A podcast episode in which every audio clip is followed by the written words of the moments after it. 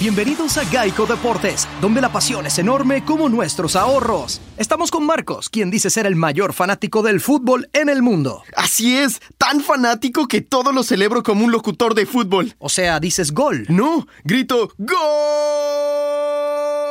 Pero, ok. ¡Wow! Ese es el grito de gol más largo que he escuchado. ¿En serio? ¡Ah, qué felicidad! ¡Gol! Geico, somos grandes fanáticos de ahorrarte dinero.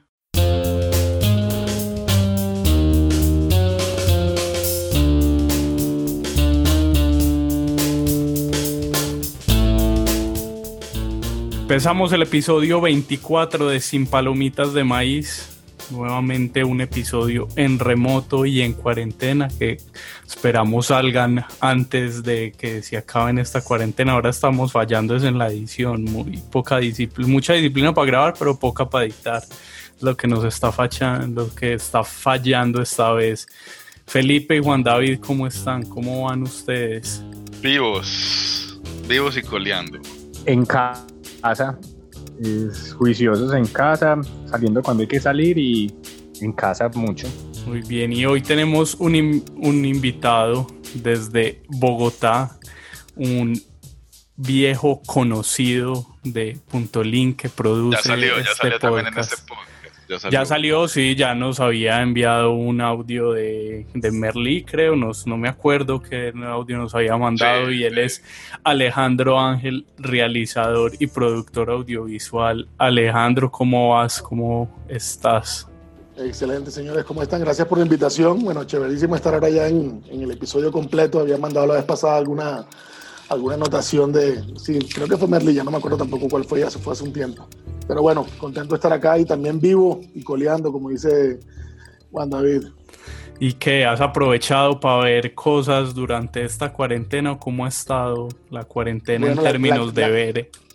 La cuarentena ha estado, ha estado ajustada de tiempo porque, bueno, digamos que ahora se armaron otras lógicas, otras logísticas desde la casa y de el tema familiar y el tema laboral y demás, pero se le sigue sacando un ratito. Eh, creo que las series, las películas, los libros, todo lo que nos pueda divertir un poco y sacar de este caos en el que estamos viviendo, de este 2020 que parece escrito por Stephen King, como decía por ahí alguien en Twitter. Entonces cualquiera de esos espacios de series y, y- y películas siempre nos ayudan un poco a desconectar, así que seguimos ahí viendo cositas. Ahí esperemos hablar un poco sobre eso hoy. Ahora Juan antes de empezar decía que era el momento de ver, hay que, y el que pueda tiene que desatrasarse. Yo también ya me eché a la pena y ya creo que no voy a ver todo lo que quería ver en esta cuarentena. El que pueda que se pegue. Yo ahorita pensé, es que afuera están rodando una, ah, están rodando Black Mirror en vivo, pues en Traveling y me puta. Porque esto está así, o sea, es el futuro, pero el futuro pesimista, donde, donde vino, o sea, pensando también en Wally, los gordos de Wally, los que viven en, sentados viendo una pantalla, o estamos volviéndonos así, pues. Pero no, yo estoy viendo, señor, No, que a propósito de Black Mirror, leí esta semana que Charlie Brooker, el creador de Black Mirror, paró como de escribir, de producir Black Mirror, porque dijo "N- no hace falta un mundo como el que hay en Black Mirror, ya lo estamos viviendo, ya lo estamos viviendo. ¿Para qué, para, para qué contar en, ficción lo que está ocurriendo en la no ficción, no? Sí, Sí, así, sí. tal cual. Qué teso. Pero sí, yo estoy como pendiente, estoy viendo los lanzamientos, pues estaba pegado a Westworld, Westworld eh, una, dos temporadas y cuando terminé la segunda lanzaron la tercera. Y ya estoy pirateando la tercera y esa tercera es una obra de arte. Creo que yo sé que la gente está muy ama- pues quiere mucho a, a la- Dolor. Juego de Tronos. No, al Juego de Tronos como serie, pero creo que Westworld, We- Westworld eh, creo que es la mejor serie. Creo que es la mejor serie. Es, es compacta, es preciosa, cinematográficamente hablando. La tercera es un encanto. Le sacaron jugo a Valencia. o sea, ¿Cómo se llama el, el museo allá? Alejo, el Guggenheim. En Sí. Valencia no, el Guggenheim es en Bilbao. Y- ah, bueno, no sé. ¿Cuál es el? Bueno, no sé. el, el- el oceanográfico, alguno de estos puede ser, no sé. Debe ser que tiene onda, es súper bello. Fueron allá con todos los equipos, grabaron y parece futuro. es brutal esa serie. Estoy en la tercera temporada y estoy aplaudiendo cada capítulo. Y nada, ahí voy viéndome Rick and Morty también. Que se está emitiendo en este momento. Sí. Como la segunda parte de la cuarta temporada. Ahora, ahora, que, ahora que tú dices que nombras ese montón de series, Juan David, me, me, me, me causa siempre curiosidad porque yo, por ejemplo, yo tengo mi, mi lista de Netflix. Yo normalmente lo que estoy viendo es lo que está en Netflix porque Sí. la tiene uno en la aplicación en el celular, no tiene uno que está pendiente que si lo tengo descargado en el computador, etcétera. Pero me causa curiosidad porque mi lista de Netflix es como un Netflix al mismo tiempo. O sea, dentro de la lista tengo así como, o sea, varias de estas que han nombrado ahora las tengo ahí como en lista, pero no las he visto todavía. Y entonces me da risa porque tienen una lista de como que son como tres vidas de, Que están de en series para- espera, para sí. ver, ¿no? O sea, ¿y ¿cuándo podré verme todo esto que, que ha- no, hay una serie que me gusta mucho que se llama Suits, Suits, que es Sí. como abogados y tal, y nos lleva, no sé, como 12 temporadas o 10 temporadas, y yo voy como por la tercera, o sea, y me veo como de un capítulo cada dos, tres días, o sea, me la voy a terminar de ver como en la siguiente pandemia. En el acianato, güey. A mí en, en la, en la aplicación de las estadísticas, la que me dice que me falta por ver, me dice que tengo 179 episodios pendientes de series que quiero ver, que son como 6 días y 12 horas de dedicarme solamente a eso. No sé en qué momento. pero Hay que sí. arrancar, Carlos. Está trabajando mucho, creo. Hay mucho por ver. Yo que vi la semana pasada se acabó una serie que seguí durante muchos años, Homeland, la serie de Showtime que, que se lanzó por allá en 2011, que seguía a una agente de la CIA que descubría un marín que regresaba de Afganistán. Muy buena, pues, me sorprendió mucho el final, creo que la cerraron muy bien. La tengo por ahí para que hablar de ella a fondo en estos días. Y ayer también vi el capítulo final de How to Get Away with Murder, la serie de Shonda Rhimes con Viola Davis, que también llegó a su capítulo final y es- se está moviendo igual como la actualidad de televisiva, se están cerrando series, se están produciendo unas, hay otras que seguro se van a demorar mucho más para producir y que no vamos a ver en mucho tiempo porque todo está parado, pero se sigue moviendo la, la televisión en el mundo. no, no será el momento de, de nuevas, de nuevos formatos y de nuevas narrativas. Gente narrando desde sus casas y empezar a hacer, no sé, web novelas muy interactivas. Ya han, ya han existido ejemplos pues en estos días, pero como lo que nos decía Carly de- del amor en estos tiempos, pero ¿qué nuevos formatos pueden salir de grabación y, de contar las historias desde las camaritas del computador, el celular? Puede que Es que estemos justamente lo que, ante... Justamente iba a decir eso, justamente iba a- que Netflix ya está empezando a, a pensar ese tipo de formatos. Por ahí leí que, que van a empezar a hacer una serie hecha desde la cuarentena, grabadas desde sus casas, cada actor grabándose a sí mismo o con un pequeño crew técnico muy, muy, muy ínfimo, ¿no? Ya están empezando como, como también a ver qué se puede ser el futuro de, también de la industria, porque mira que, que inclusive en muchos países, pese a que ya están empezando a intentar abrir la industria, todavía no lo logran. En España han sacado como unas dinámicas la, los equipos técnicos de cómo pueden trabajar y claro, películas que tenían a 300 personas eh, no se van a poder hacer. O sea, son- van a hacer pe- películas con crew de máximo 50 personas, etcétera, y eso hace que ya muchas películas tengan que cambiar su formato, su esquema.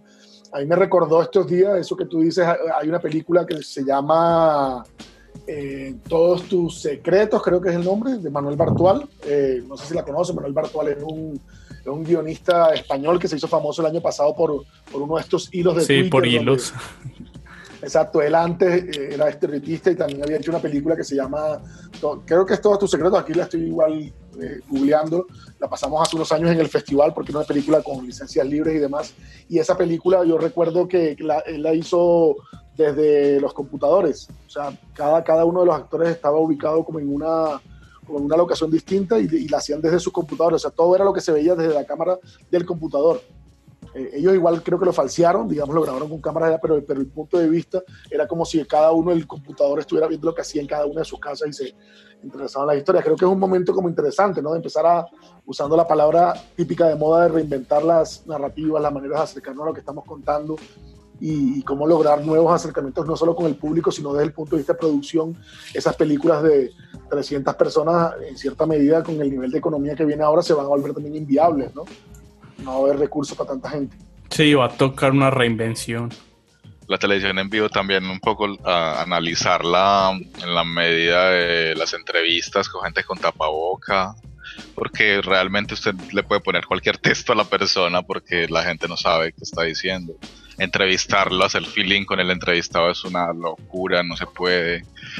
Eh, la gente no puede ir a hacer tantos, entonces tienen que haber conexiones de casa, pero eso tiene un ritmo. Entonces creo que el lenguaje cambia. Creo que ahora lo que ahora es una creación de formatos y no sé hasta cuándo aguantará la gente viendo, a gente viéndose en pantallas porque, porque también hay que hacer la pregunta, ¿cuánto resiste uno como viendo, como voy a ver lo mismo que estoy viviendo, de pronto necesito otra cosa? No sé, tengo la duda de los formatos de esto que está pasando.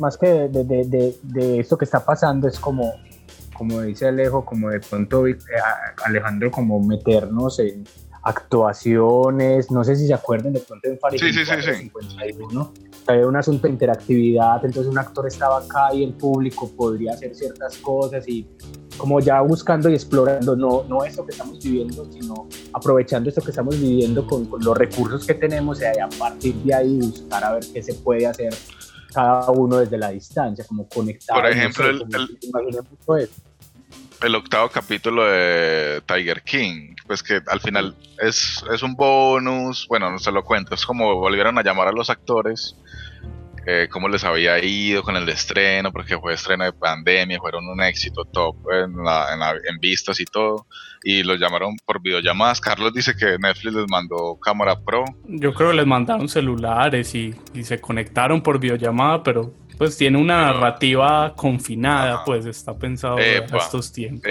entonces siento que está bien como opción y que uno aguanta uno o dos, pero todo no aguanta eso. Ahora, la exploración de puntos de vista de gente confinada, pero cinematográficamente lograda, creo que por ahí es el camino, pues, para hacer distopías, es el momento de, los guionistas enloquecerse, de hacer cosas muy quietas, pero que se muevan, porque mentalmente pueden mover. No sé, es poderoso el momento. Randy, pero piensa, mira, mira que hay algo que tú dices que ahí que está interesante y es que, por ejemplo, hace, poco sacaron un, un artículo bien interesante bueno, ahorita me acordaré el nombre del autor, pero, pero es alguien que escribe muy a menudo en el diario El País sobre, sobre narrativas y demás, y sacó un artículo sobre el reciclaje audiovisual, cómo estamos entrando, eh. fortaleciendo una época en la que el reciclaje audiovisual va a tomar una relevancia más de la que ya tiene, ¿cierto? Con el tema del remix, las narrativas de lo remezclado y demás.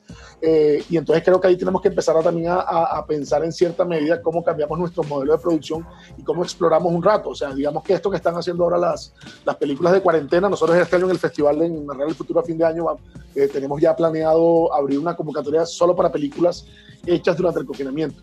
O sea, películas tanto colectivas como individuales, pero películas hechas en el confinamiento, porque hay de todo. O sea, yo he ido siguiendo la pista y aquí en Colombia hay tres o cuatro documentales colectivos, en el mundo creo que hay como siete u ocho más, gente haciendo cortometrajes, concursos de cortometrajes confinados en casa. Entonces siento también que en cierta medida, si, se pudo hacer, no significa que sea perfecto, evidentemente, pero esto tampoco se lo está inventando ahora. La, cuarentena nos está poniendo es como un handicap, un, reto pero ya cosas colectivas se habían hecho en el 2010 que hicieron este Life in a Day, en el que varios de los que hacíamos videoblogging en Colombia participamos. Eh, Vimeo también había hecho una varias veces de, la vida en un día, eh, que eran colectivos, o sea, lo colectivo ha ido tomando una fuerza poderosa. Y a mí, ahora estaba revisando rápidamente en Google lo de, lo de todos tus secretos de Bartual y no me acordaba, pero me encontré que hacía parte de ese movimiento que hubo una época que se llamaba Little Secret Film. No sé si alguno lo recuerda. Fue por allá como en 2010, 2013, no, 2012.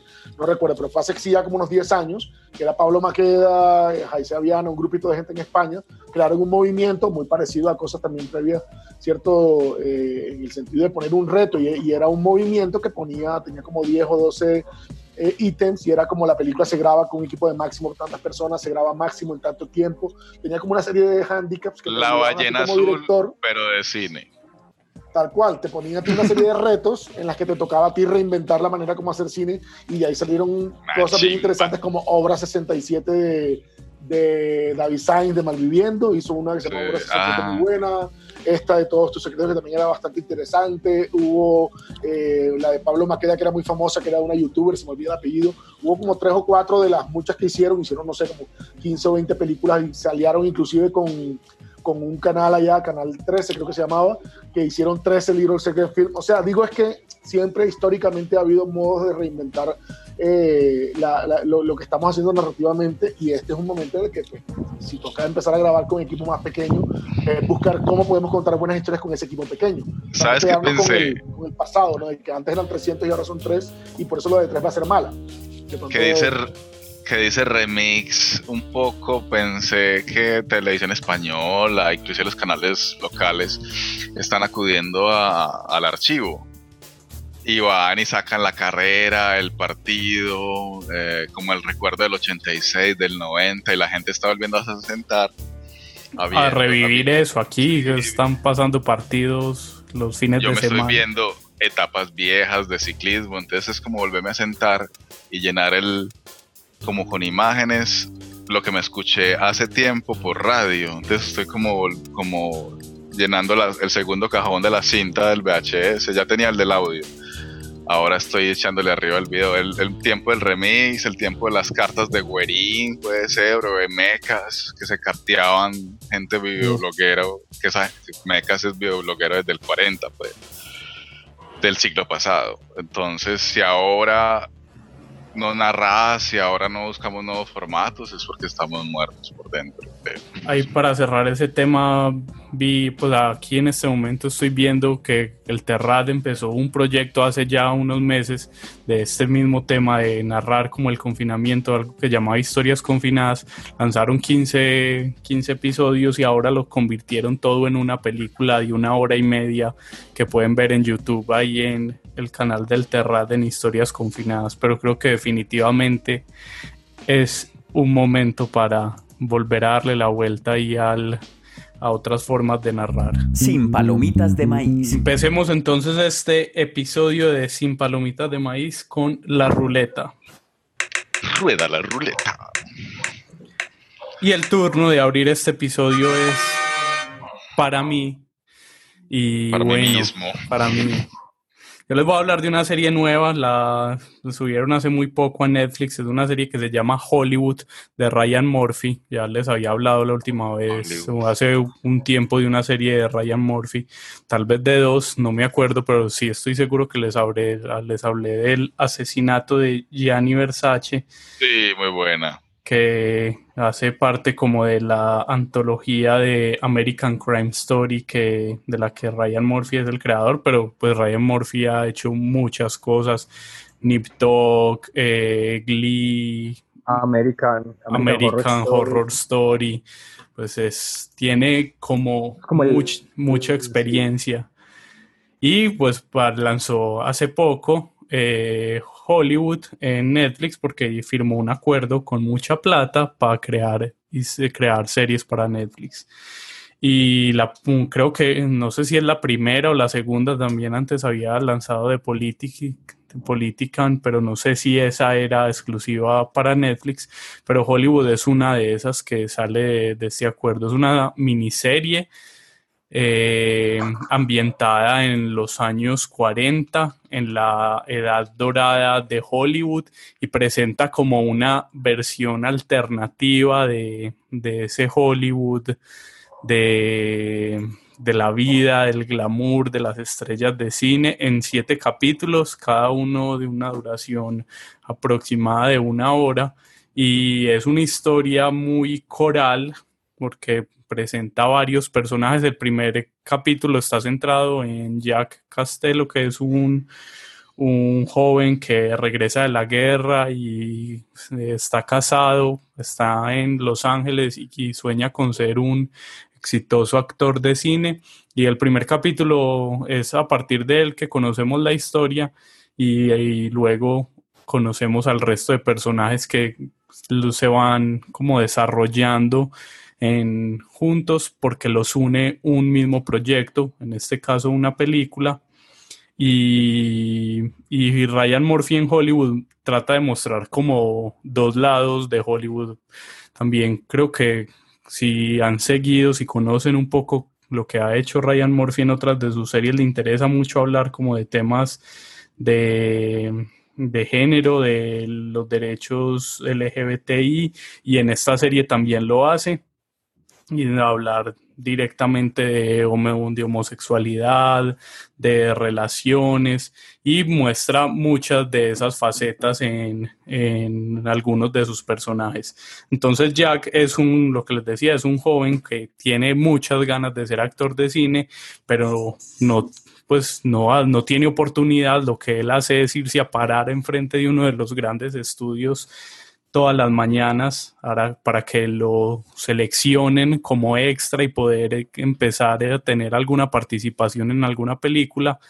Y en vista de que no tiene éxito con eso, un día se encuentra un hombre en un bar, una típica escena americana que le ofrece como una oportunidad de trabajo. Y esa oportunidad de trabajo es en una estación de servicio, en una gasolinera, y le y ahí pues trabaja como en su oficio de en la estación de servicio, pero además presta unos servicios sexuales a diferentes clientes de muy alto rango en el en Hollywood. Entonces es tienes como sí un negocio de de prostitución con una fachada de estación de servicio y es a partir como de este negocio donde Jack empieza a conocer gente y puede empezar a, escalar un poco en el mundo de Hollywood. Y paralelo a esto vemos como otros personajes que también están buscando suerte en este mundo y a la producción de una película sobre una actriz de nombre Peck, que es, fue una, una historia real, una actriz de Broadway que quería pues también estaba buscando suerte en Hollywood y en algún punto no, no triunfó y terminó suicidándose desde el letrero de Hollywood, de, de, lo más alto de la letra H, y luego encontraron su cadáver como si hubiera lanzado al vacío.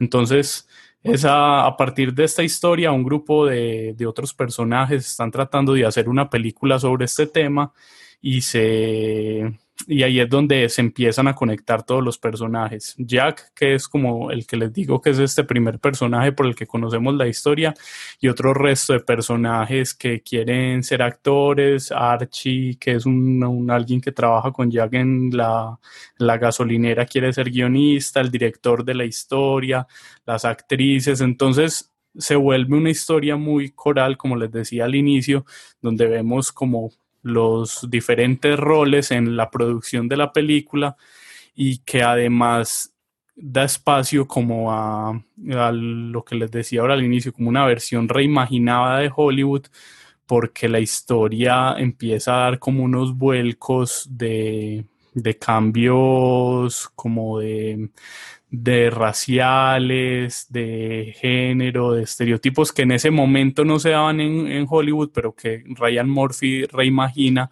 entonces le da el protagónico a una, a una actriz afroamericana, hay parejas homosexuales abiertamente en, no sé, en la entrega de los premios Oscar, entonces se empiezan a ver muchas cosas que en este momento tienen mucha vigencia, pero que para esa época, en la dora de Hollywood, en los 40, no eran, no existían, pues creo que eran inimaginables.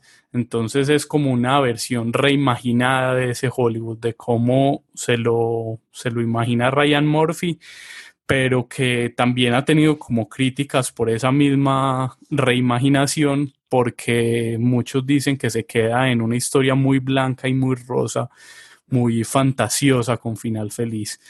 Ese es como lo que presenta Hollywood de Ryan Murphy y tiene pues además como muchas curiosidades como la que les, que les decía hace un momento de, esta actriz que, que está basado en la realidad pues como historias reales y también toma personajes de la realidad y los lleva a, a la ficción como el caso de un actor que se llama Rock Hudson que también era homosexual y fue como uno de los primeros de los primeros casos de SIDA confirmados y públicos abiertamente que se tiene como una versión reimaginada en esta en esta serie.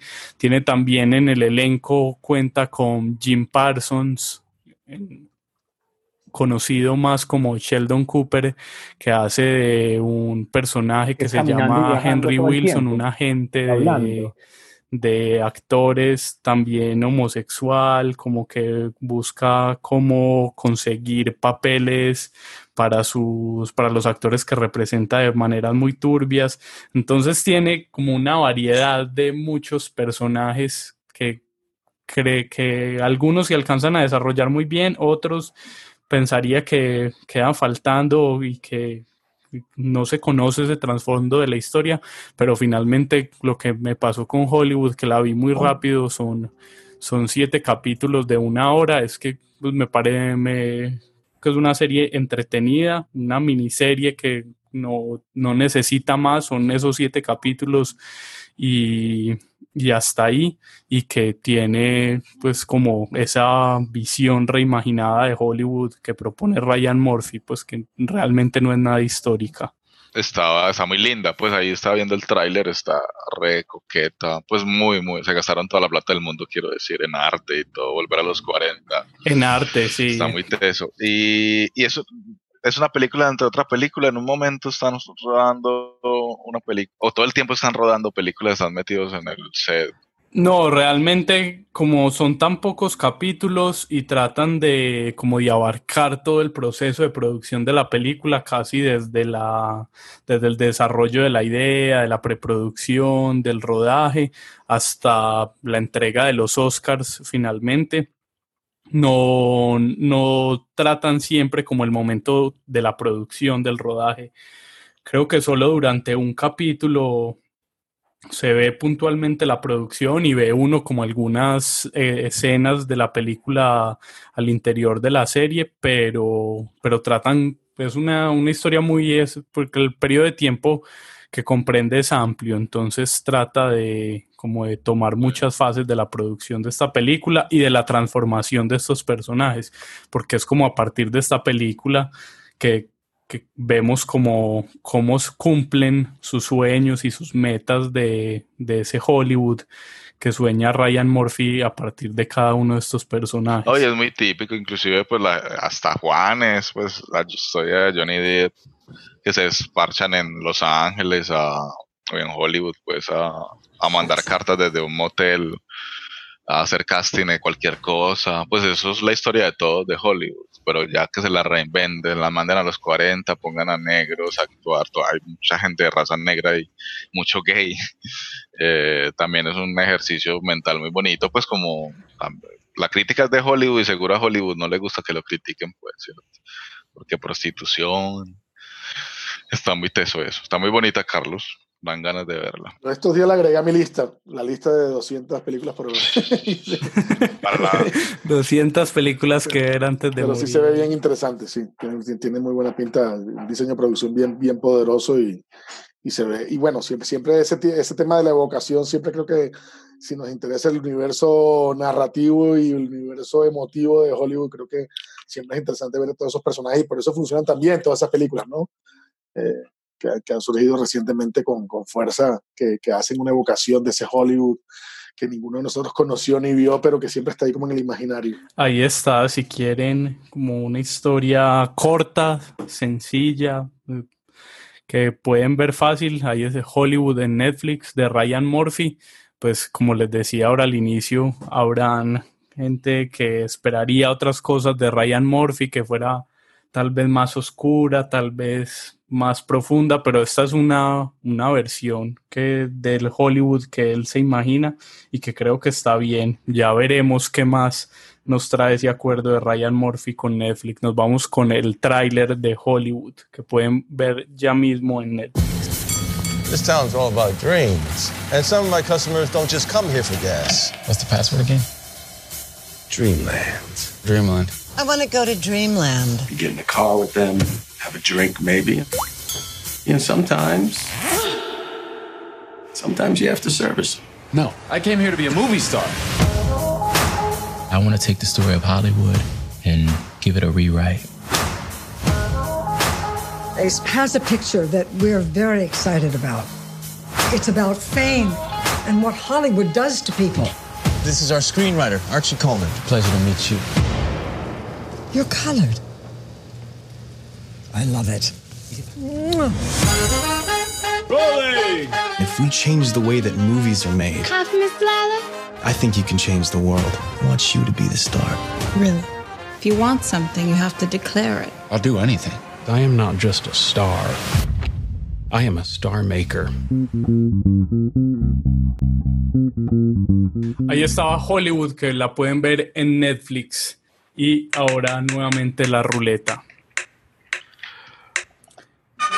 Y en este momento es el turno para Juan David. Juan, ¿de qué nos va a hablar? Soy como Carlos, no sé de qué hablar. Entiendes, no tengo muy claro. Es una serie que me estoy viendo como, como si fuera religión. Se llama The Midnight Gospel, pues ya me la terminé de ver. Es una miniserie, digamos, de, de ocho capítulos. De los creadores de, Adver de Tiempo de Aventura, Hora de Aventura para Netflix. Eh, de Spellenton War y Duncan Trussell. Eh, son los creadores. Y esto fue lanzado el 20 de abril. Estaba ahí en mi Netflix, me estorbaba a veces. Y yo, ¿pero qué, qué es eso? Y seguía con otras, con otras tareas que tenía por ver. Y, y, nada, es un podcast, un podcast visual legítimo, digamos así. Eh, advierto de Midnight, de Midnight Gospel, no es una serie fácil para ver, ni para escuchar, ni entender, o sea, no se la ponen fácil al espectador. Es surreal, es muy via es trippy, es, es de viaje, es, es, una serie animada. Eh, por medio de doctrinas del de budismo, de corrientes mágicas, alquimia, tarot, aquí está metido toda esa vaina, eh, buscando el significado de la vida, de la muerte, de la existencia misma, de las dos cosas, el, en fin, todo revuelto. Ocho capítulos, 20 minutos, el protagonista es Clancy, un jovencito que se fue a vivir a una granja por allá en un planeta extraño, creo que le pidió plata a la hermana, pero está algo así, ya no le habla y se compró un portal interdimensional. Es un neo hippie que viaja como en un portal, el portal es como una vagina, mete la cabeza ahí, ¡pah! y el y la máquina lo Pero un portal como los de como los de Rick and Morty. Más o menos, es como si metieras la cabeza en un portal de Rick and Morty y la máquina te manda virtualmente, te mandan Uh, con avatares aleatorios que también te construyó el, software a, uh, mundos. Pues tú elegís, ah, quieres ir a este mundo. Hay opciones, hay unos planetas que no están opcionados porque ya desaparecieron, casi todos desaparecieron. Eh, y entonces él viaja, ¿cierto? Clancy viaja y hace podcast. El man eh, tiene un podcast que transmite por todo el universo. Entonces a cada planeta que va, le hace entrevistas. Dice, ay, me das entrevistas. En la serie, los podcasts se oyen en sí, sí. varios universos. Sí, sí, sí, sí. Entonces él dice, ay, quiero hacer un... Este podcast no puede estar claro. No, no, ya el no va a llegar no, pero el de la serie. Entonces, claro, él va, habla del amor, del, del, cuerpo, del alma, de la muerte con los personajes, estos, pues. Pero, aclaro, o sea, no es una serie de ver, una serie fácil de ver porque la, la animación es loca. O sea, el primero llega, llega a un planeta y, y, habla con el alcalde, el alcalde como es, o el presidente de ese planeta, que es un como un bebé y es un boleo a la, la hijo de puta, y por encima, por el texto, porque es muy textual, hagan, háganse de cuenta la película de Richard Lee Later, ¿cómo se llama? Uh, Waking Life. No sé si se la han visto. Es caminando y viajando eh, todo el tiempo. Que es, hablando. Que es, que es, es, que es que es de sueños, que hablan y hablan y hablan y hablan y hablan y hablan y hablan de cosas rudas. Y aquí, en vez de filosofía, que también se habla, aquí se habla de creencias, ¿cierto? Del espíritu y demás. Entonces, claro, leí play y yo, ah, eso es una serie esotérica, güey, pucha, démosle play y vamos uno.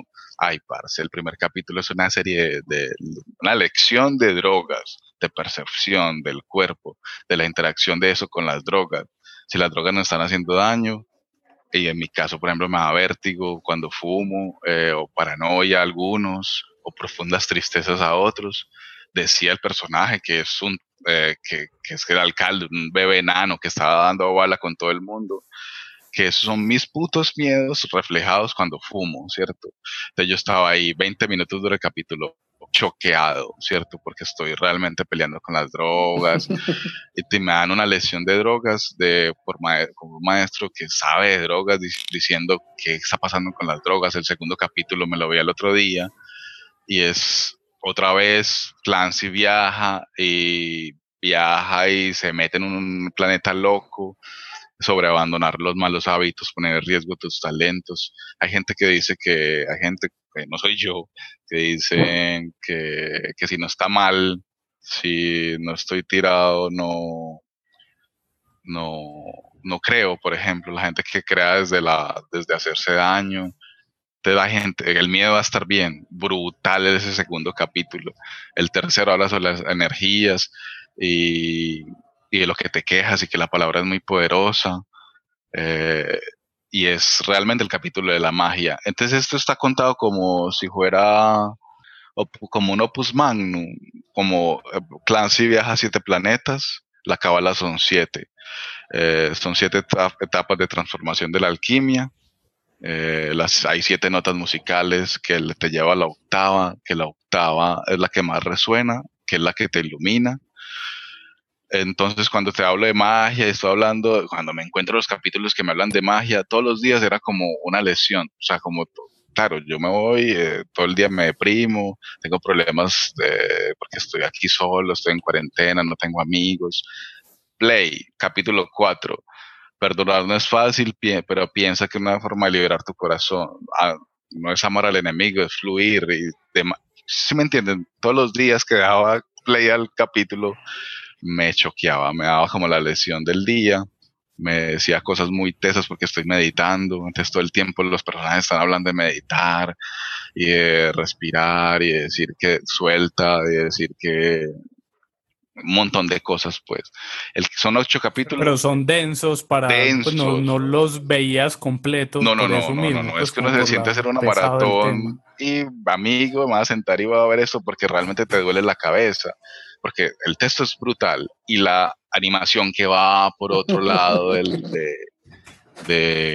lo que están diciendo y es súper plástica, es de colores, son, no sé, el, el que el capítulo, digamos el quinto, eh, llegan como a un, a un matadero y están matando hipopótamos de colores que lo meten por máquinas de trituración y mientras los personajes van hablando de, la muerte, eh, de qué soy yo y los trituran y pasan de un lado a otro. Entonces, si me entiendes, es como una animación muy brutal, muy, muy ácida, muy, porque ese es un viaje. Y por encima están hablando de, del samsara, del sufrir aquí, de los karmas, ese capítulo quinto es como el hoyo, me recordó mucho al hoyo, que es como una cárcel, y entonces ellos eh, se están tratando de escapar porque es un personaje que muere y tiene que aprender cosas y vuelve y muere y vuelve y muere y vuelve y muere en el capítulo para que él aprenda que tiene que soltar, que tiene que no odiar, que tiene que pues, a volverse liviano, que el corazón pese menos de lo que pesa una pluma realmente lo que ha dicho todas las tradiciones desde, no sé, desde Jesucristo, pues también ser bondadoso, un montón de vainas.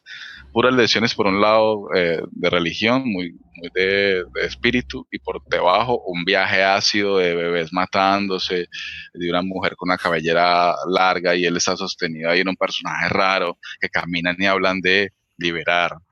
El sexto capítulo es no puede viajar, creo, se daña y viaja a un planeta, por error y se encuentra un man que dice que meditar no es como, como apagar la cabeza, sino, sino como observar el, el mono brincón con pandereta que tienes, observarlo.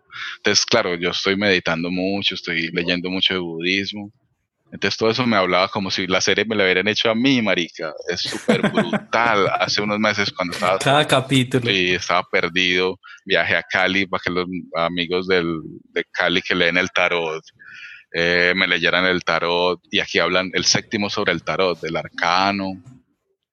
Eh, sobre a través de un viaje iniciático donde realmente con, bueno, Clancy cae en un mundo y se encuentra de frente con la muerte. Eh, y le dice, eh, y le hace un viaje por todos los arcanos, y le dice que, eh, las prácticas funerarias, por ejemplo, cuando nos morimos, eh, occidentalmente hablando, ya no nos dejan tener al muerto en la casa, un montón de cosas así brutales que me ponen a pensar de la muerte, pero Clancy viaja a un mundo donde se enfrenta con la muerte y la muerte es de muchas maneras.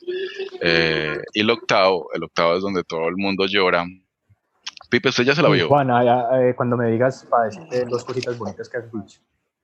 Sí, no, aquí estoy, eh, qué, pena la emoción, no, ¿cierto? Es Pero el octavo no, es que todo es hermoso. Es de la muerte, ¿cierto? El capítulo de la muerte, eh, que los humanos somos un ciclo, que nos transformamos. La, ese capítulo es realmente una obra así preciosa, donde habla con la mamá, y la mamá va envejeciendo y, y muere, pero vuelve y nace y él va envejeciendo y la mamá lo entierra y habla sobre debemos aceptar, que somos consecuencias, que tenemos, que aparecemos, crecemos y nos vamos, que tranquilo, que debemos de soltar.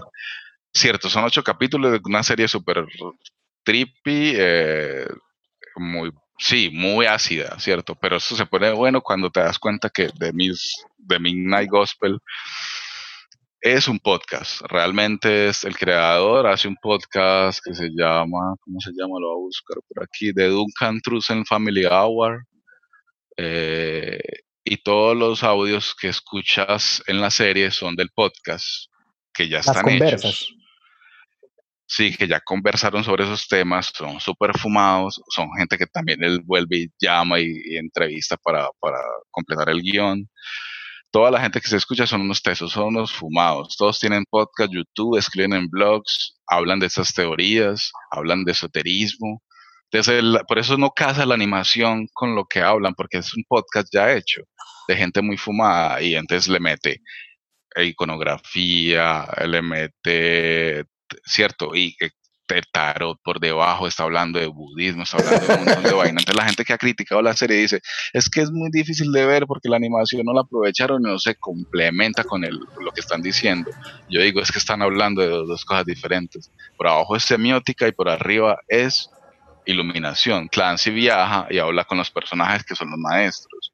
Y cuando vuelve y retorna a su, porque él muere en cada capítulo y se abre el tercer ojo el tercer ojo así eh, como, como Rick and Morty cuando vuelven en el portal y ese portal lo devuelve al mundo de él donde vive en una granjita, en su, en su trailercito, con su computador que lo hace viajar a todos lados, sube su podcast y lo, lo que todo el, todo el mundo lo escucha. Seis, tiene como seis eh, suscritos en su canal. Que se parece mucho a mí, Carlos, huevón. ¿Sí me entiendes? Habla de drogas, habla del budismo, está deprimido, no, no tiene amigos, estoy lo único que creo es que este podcast no va a servir para hacer una serie. No, no, eso es podcast, nadie lo va a tomar. Horrible, Sabes que el capítulo 8, la madre de Duncan Trussell, creador de Midnight Gospel, falleció el 3 de abril de 2013 por cáncer. Todo lo que nos dice en ese puto capítulo es la mamá diciéndole en un podcast que tranquilo mijo, que hay que llorar, que tranquilo mijo, que hay que soltar. Y él lo hace un capítulo sobre la muerte. Entonces, claro, yo, yo lloré como todo el mundo lloró en ese, en ese capítulo y en todos, porque, porque es la vida trasladada a la metáfora y es la metáfora diciéndonos a todos los perdidos del mundo, a los que estamos solos, que tranquilos, que estar solo no es, no es malo, que es... Entonces crea, crea un grupo de amigos, marica, crea un blog, que la gente te escriba. Si tienes seis suscritos como yo toda la vida, tranquilos, trabaja para ellos, ¿cierto? Pero uno de los papás de uno de los suscritos lo hizo de suscribir porque lo estaban metiendo por malos caminos, entonces va y lo visita y le hace un ataque. Son muy divertidos, weón, muy divertidos. Los zapatos, cuando vuelve Clancy, son las enseñanzas. Él se vuelve con de cada planeta con un zapato. Puras enseñanzas. Eso es, muchachos, tiene un sombrero color púrpura porque es un mago iniciático, ¿cierto? el ojo que se le abre es el chakra principal.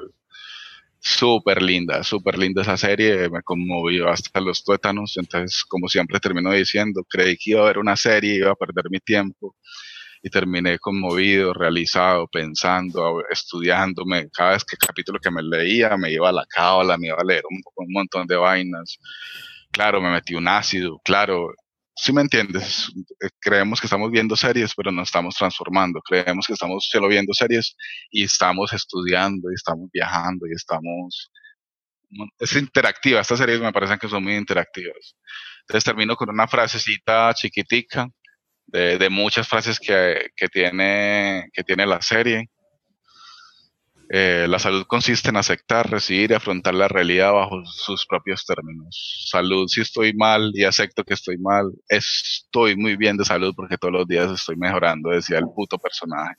Entonces, claro, es una serie que me llegó al alma, me gustó mucho, súper recomendada, eh, me conmueve, me rompe la voz. Imagínense, muchachos. Ah, hay, Ocho capítulos. Hay algo que dice Juan para, para tener en cuenta y es que es una serie que no hay que vérsela una sola vez, es decir, y hay que vérsela dos o tres veces cada capítulo porque el texto va por un lado, como dice Juan, pero la animación va por otro lado, entonces lo que no alcanzaste a percibir en un capítulo por estar prestándole atención a, a la conversa que va teniendo Clancy con, con los personajes, eh, al otro capítulo sí lo vas a poder hacer porque, porque en serio, o sea, se pierde uno, uno se va, si le atiende uno a, a, lo que va diciendo los personajes en ese viaje y en esa conversa por, por la vida, por la muerte, por el ser, por el otro, por las relaciones y por el amor y el desapego, uno no alcanza a percibir toda esa magia que hay eh, en, la, en, la, animación, porque pasan cosas loquísimas, porque este man viaja a un planeta extraño, eh, un planeta que tiene un montón de cosas que van sucediendo. Y otra cosa que dice Juan muy bacana es el tema del viaje, o sea, cuando este man cae a un planeta eh, y se encuentra con los personajes, él empieza a hacer el podcast con unas maquinitas que salen alrededor, que empieza a grabar el podcast y empiezan a, caminar, y empiezan a viajar, como a recorrer ese mundo. Y lo que dice Juan a lo último es muy bonito porque ambos mueren, o sea, de alguna forma ellos sienten ese sentimiento y esa sensación de la muerte y es cuando se vuelve a transportar pues al mundo. Cuando vuelve al mundo de él, pasan unas cosas muy bacanas que él siempre se trae, o unas botas, o se, le, se vienen como otros objetos, como con él acompañándolo. Entonces aparece el perro, que es una cosa de locos, pues porque es un perro que tiene como un universo adentro y pasan muchas cosas. Entonces, es una serie que hay que vérsela a los ocho capítulos y después volverse a ver los ocho capítulos para ver otras cosas. La música es increíble, los colores es increíble, no necesito no meterse nada para sentir algo. Y es una de las series. Ah, bueno, y lo que decía Juan del podcast, que el, el man que grabó el podcast hizo casi 300 capítulos. O sea que, Carly, si hay esperanza, 300 capítulos de, de Palomita. y ahí ya creo que podemos tener un texto, no sé. Pero vale mucho la pena, mucho, mucho, mucho la pena. No es fácil, no es fácil, no es una serie fácil, ay, vamos, vamos en familia, no, no, calma, calma muchacho. Tampoco es que, ay, esto, no estoy iniciado en esto del tarot, no creo en nada de eso, nada, no, no, no es eso, o sea, te vas a dar cuenta que, que ellos llevan una búsqueda intelectual de hace mucho rato, que buscando otras cosas. Netflix supongo que les dio billete para lo que es ese y meterse a trabajar en esto y salió una cosa muy bonita, pues que creo que, que, es un, sí es un podcast, ¿cómo es que le decía al inicio? Un podcast virtual, súper legítimo, o sea, sus, se puede hacer un podcast con, con, con video, ¿cierto? Se puede llevar a otra, otra, otro, otro paso más allá, más loco. Ahí está, súper recomendada, The Midnight Gospel. Pues muy buena recomendación entonces, después de tantos argumentos. Parece muy curioso también ese asunto de de que parta de un podcast, pues como el cómo coger un contenido y convertirlo en otro, que varias cosas se están haciendo así. Y el promito es, muy chévere, Carlos, como el promo del Twitter antes, lo voy a buscar en el Twitter de ellos, y era una casetera vieja, el cassette de uno de los podcasts le da play, y ese era el promo del, de, la serie, pues así arranca. Es tabla media, 56 mil espectadores, pues, o sea, no es no es popular, es de nicho la serie. Ah. Es de nicho. Están advertidos, pues. No, luego no digan, ay, me puse a ver una serie muy loca. Esa, no, esa, esa, yo no la tengo en lista, no la, no la había visto por ahí, le echaremos a ver qué tal, pero, pero hay algo curioso en lo que tú dices, Juan, y es que, que también con, con, con todo el, eh, la chequera de Netflix ha permitido que pase eso, ¿no? También como el alcance global que tienen esos nichos que de pronto probablemente si alguien en Caracol o RCN dijera vamos a hacer una serie sobre esto, no pasaría nunca porque ese nicho en Colombia sería muy pequeño. Como ese nicho ya a, nivel, a un nivel más global, pues es un nicho que sí, que sí vale la pena, digámoslo así, ¿no? Porque porque no, no son, no, no, no, está enfocado en lo local, sino realmente en el montón de gente a nivel global que le puede interesar ese tema y que puede armar inclusive una comunidad, verse reflejado, que creo que al fin y al cabo es lo, lo, lo que deberían buscar todas las buenas historias, ¿no? que nosotros como espectadores nos conectáramos con ella desde nuestras propias filias, fobias, ¿cierto? Saberes, gustos, y, y que no sea nada más porque es una buena historia, sino que es una buena historia porque tiene que ver conmigo, ¿no? Y yo entonces he seguido los, los hilos que se hacen en Twitter de la serie la gente tuiteando, pongo la palabra ahí, pues si me vota la gente que está tuiteando. Y claro, por cuarentena la gente está desparchada y cae a la serie de puro desparche porque es muy bonita el, el frame que está ahí eh, convocando. Y como todo el mundo está en crisis, todo el mundo está, todo el mundo pues en general, a millones de personas en el mundo, otra gente está muy alegre, claro, se encuentra una serie que los que, que les habla, que como que les habla al oído, como que es capaz de, de decirles ahí lo que esté pasando, tranquilo, respira, medita. Como los podcasts, sí. Como muy, muy, sí, o sea, antes está, es un buen consejo hecho por Sí, que sí. puede pasar con hay animación, eso es súper divertido, veámoslo con los hijos. Entonces es un buen vehículo para un mensaje que le puede llegar a la gente ahora, calmarlo un poco, o sea que creo que es una serie de salud, weón. O sea, estoy dando toda la vuelta para decir que es una serie de salud más que de entretenimiento. Ahí les quedó, muchachos. The Midnight Gospel. Muy bien, Playa de Midnight Gospel.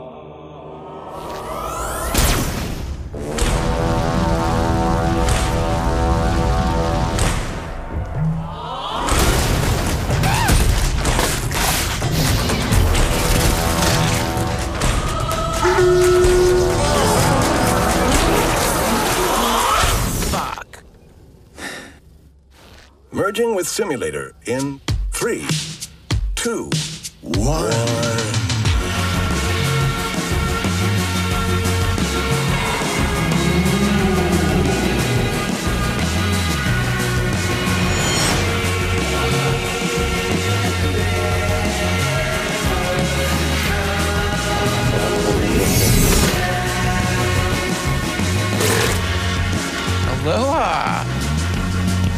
Which universe will you choose today?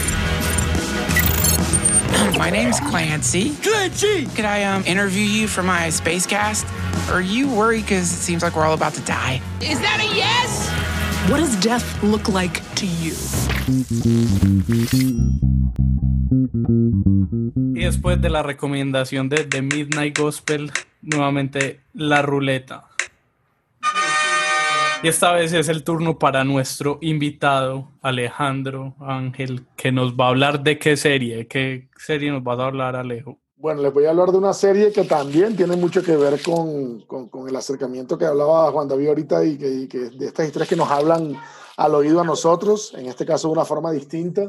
Les voy a hablar de, de Last Dance, el último baile de la serie documental que recientemente salió al aire en Netflix y que habla, pues en gran medida del gran Michael Jordan, pero también en, en una medida amplia de todo lo que ocurrió en el contexto de, de esos años 90 a, a finales de, a inicios del 2000 en, lo que, en los que los Bulls hicieron toda su carrera meteórica y en la que pasaron de ser un equipo pequeñito de mitad de tabla a, a ser los grandes ganadores de, seis, si no estoy mal, eh, anillos, ¿no?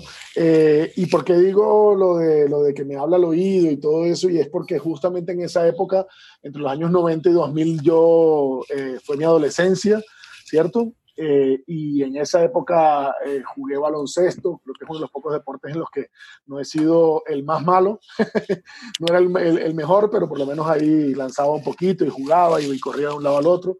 Y digamos que entonces esta serie me llegó perfecto en estos días de, de pandemia, no la esperaba y cuando me la encontré me la tropecé en Netflix, empecé a verla sin mucha expectativa, pero, pero me habló al oído. Y me habló al oído porque es una serie que es una serie que más que un documental de los muchos que hay, porque en Netflix digamos que la, la narrativa documental está, tiene, tiene mucho foco en, en historias o muy dramáticas, estos thrillers y demás que son muy típicos en la, en la sección documental de, de Netflix, o también muy informativos, ¿no? Eh, eh, muy, ex- muy documentales expositivos y en este caso me encontré un documental eh, totalmente emotivo, totalmente lleno de, de emotividad, de recuerdos, de memoria y, y- y logré entender cómo en cierta medida ese universo de los Bulls que, que todos vivimos en nuestra adolescencia o muchos vivimos en nuestra adolescencia eh, no sabíamos nada de ese universo realmente. O sea, creíamos saber porque veíamos, no nos perdíamos ningún, ningún partido, todos teníamos la gorra, la camiseta, las Air infaltables, ¿cierto? Pero en realidad no sabíamos nada de ese universo que se estaba que estaba ocurriendo en tiempo real para nosotros en ese momento. Y este documental me ha permitido, me, me, está permitiendo, porque todavía a fecha de hoy que estamos grabando el capítulo, faltan todavía los últimos dos capítulos y ya hablaré un poco también de ese esquema que, que usó Netflix, que me parece llamativo de, de, ir liberando de a dos capítulos durante las últimas semanas. Eh, me está permitiendo viajar a un pasado que creía que conocía y que no conocía. Eh, ¿A qué me refiero con eso? Eh, es una serie impactante, con un montaje brutal, un montaje que, que no para, es un montaje llamativo porque juega con los flashbacks y los flash forward, va del, del 98 al, al, 93, va, vuelve, va, vuelve y uno está ahí como súper pegado. Y jugando literalmente con esa línea de tiempo, porque lo hace. Y jugando, de acuerdo, jugando literalmente con esa línea de tiempo de cómo en cierta medida esas dos épocas eh, fueron súper poderosas para ellos, además de obviamente irse más, mucho más atrás, ¿no? A cuando eran jóvenes cada uno de estos jugadores y, y, demás.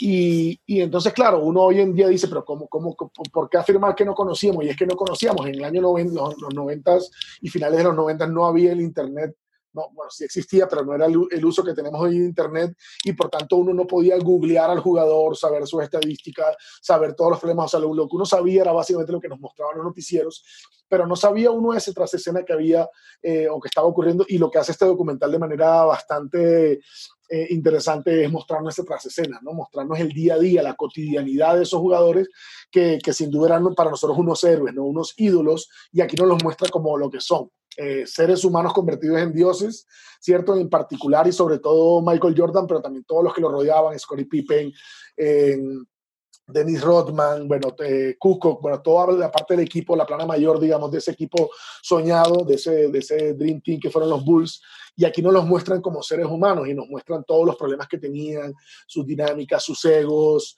Eh, a Jordan, por ejemplo, no lo logran desmitificar porque es imposible, es un mito en vivo no, no, no, no le lo encuentran logran, un huequito, le encuentran un huequito, pero es muy pequeño. Totalmente, empiezan, pero creo que es algo valioso, yo lo, yo lo valoro muchísimo, como si que no sea una oda a, cierto que no sea una oda a Michael Jordan en la que es el hombre perfecto, porque evidentemente no lo es, pero nos, nos muestran esas fracturas de él, ¿no? El, la adicción al juego, el gran ego que tenía y cómo en cierta medida tenía una, una, un, un carácter tan competitivo que podría llegar a ser inclusive pernicioso para él mismo.